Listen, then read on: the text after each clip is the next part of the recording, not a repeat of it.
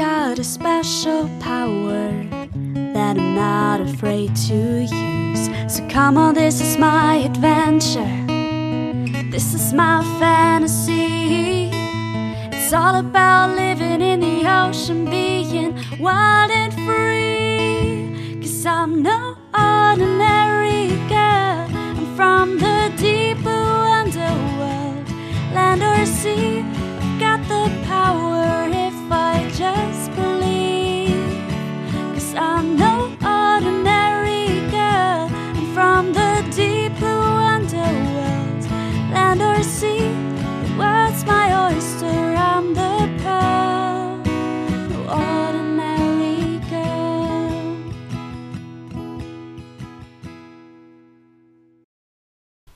Moin und herzlich willkommen bei den drei Meerjungfrauen. Ich bin Eva Hallo, ich bin Anna. und wir sind heute an Tag Nummer 18 und öffnen das 18. Türchen. Ähm, nach 18 Tagen im Dezember war man bestimmt schon auf dem Weihnachtsmarkt. Ich war auf jeden Fall schon auf dem Weihnachtsmarkt. Du doch auch, Anna, oder? Ja, Was ist dein Lieblingsstand auf dem Weihnachtsmarkt?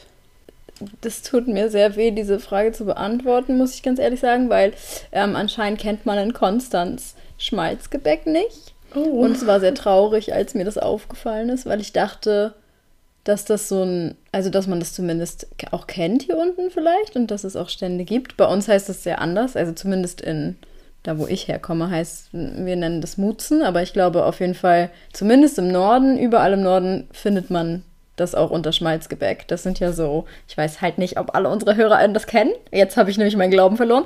Äh, aber das sind ja so, Teil ist ja so Teig, der dann quasi frittiert wird und dann kommt da so Puderzucker drauf. Und ich mag das so gerne und das ist eigentlich immer mein Highlight, wenn ich auf den Weihnachtsmarkt gegangen bin im Norden. Und jetzt war ich auf dem Weihnachtsmarkt in Konstanz und es gibt keinen einzigen Stand. Und dann habe ich eine gefragt, die auch aus Baden-Württemberg kommt und sie meinte, sie kennt das nicht. Sie weiß nicht, Oh was das ist. Und ich weiß halt nicht, ob das so ein Ding ist, dass man das dann in Baden-Württemberg einfach nicht kennt. Aber ja, das war sehr traurig. Also ich freue mich schon sehr, äh, nochmal auf den Weihnachtsmarkt zu gehen, wenn ich im Norden bin, kurz vor Weihnachten. Ja, Ja, dann werde ich auf jeden Fall Mutzen essen.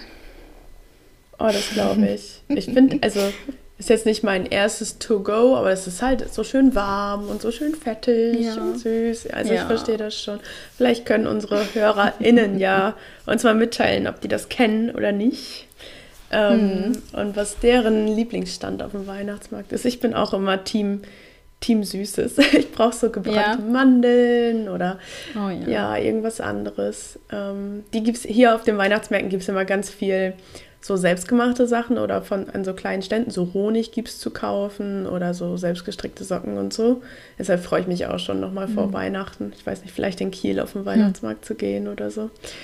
Ja, Ja. das fehlt schon ein bisschen. Wobei man auch immer sehr viel Geld dann ausgibt, aber ich finde, das ist es dann wert.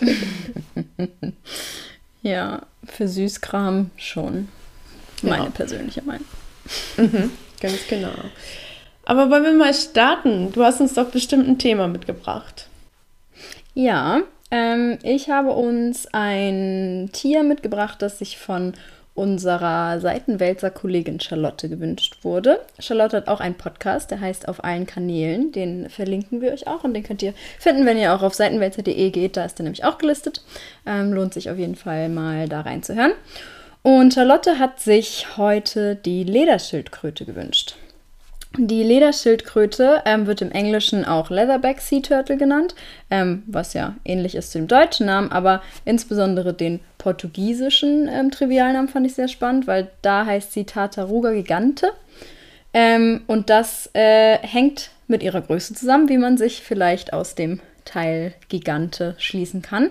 Ähm, sie wird nämlich bis zu zweieinhalb Meter groß und kann bis zu 700 Kilogramm schwer werden.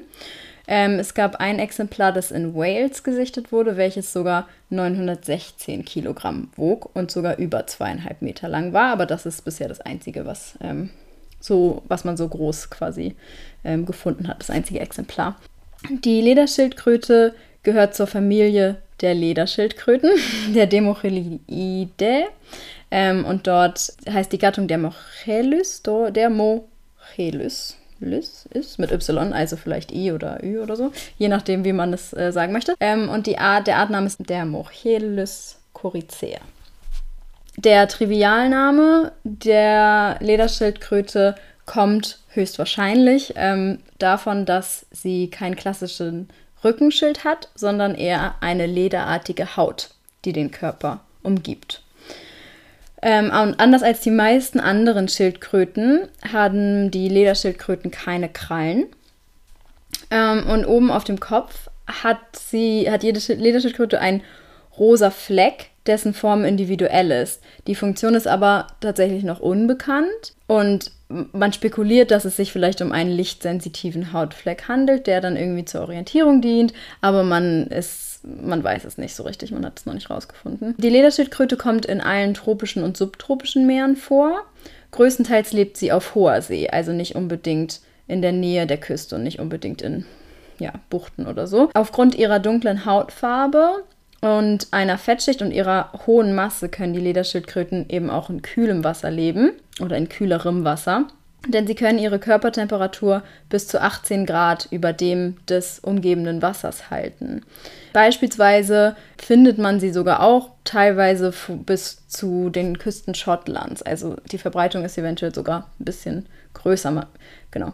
Ähm, man hat aber eben auch ein sehr, sehr starkes Wanderhalten beobachtet bei einigen Exemplaren. Und zwar hat man einige ähm, getaggt, die dann sogar bis zu 7000 Kilometer gewandert sind. Wie bei anderen Schildkröten, ähm, beziehungsweise wie bei anderen Wasserschildkröten, Meeresschildkröten, leben sie im Wasser und die Leben ist eben ans Wasser angepasst, aber sie brauchen das Land zur Eiablage. Ja, das kennt man sicherlich, da haben wir ja auch schon, glaube ich, schon mal drüber gesprochen. Dieses klassische, die ähm, Schildkröten gehen an einen Strand und ähm, also haben quasi bestimmte Niststrände und dort buddeln sie quasi ihre Eier ein, finden da einen Ort, um ihre Eier abzulegen. Und äh, genau, und das machen sie ja eben meistens in der Nacht. Dann graben sie da so eine Kuhle und legen da ganz, ganz viele Eier ab. Also 50 bis 100 Eier sind das meistens. Und die Muttertiere kehren dann quasi direkt ins Meer zurück und lassen, überlassen dann das Ausbrüten der Eier der Sonnenwärme. Und ähm, wie man das auch kennt, so, das ist ja auch äh, irgendwie eine große Bedrohung für ähm, Schildkröten, dass die, diese Gelege stark durch Fressfeinde gefährdet sind.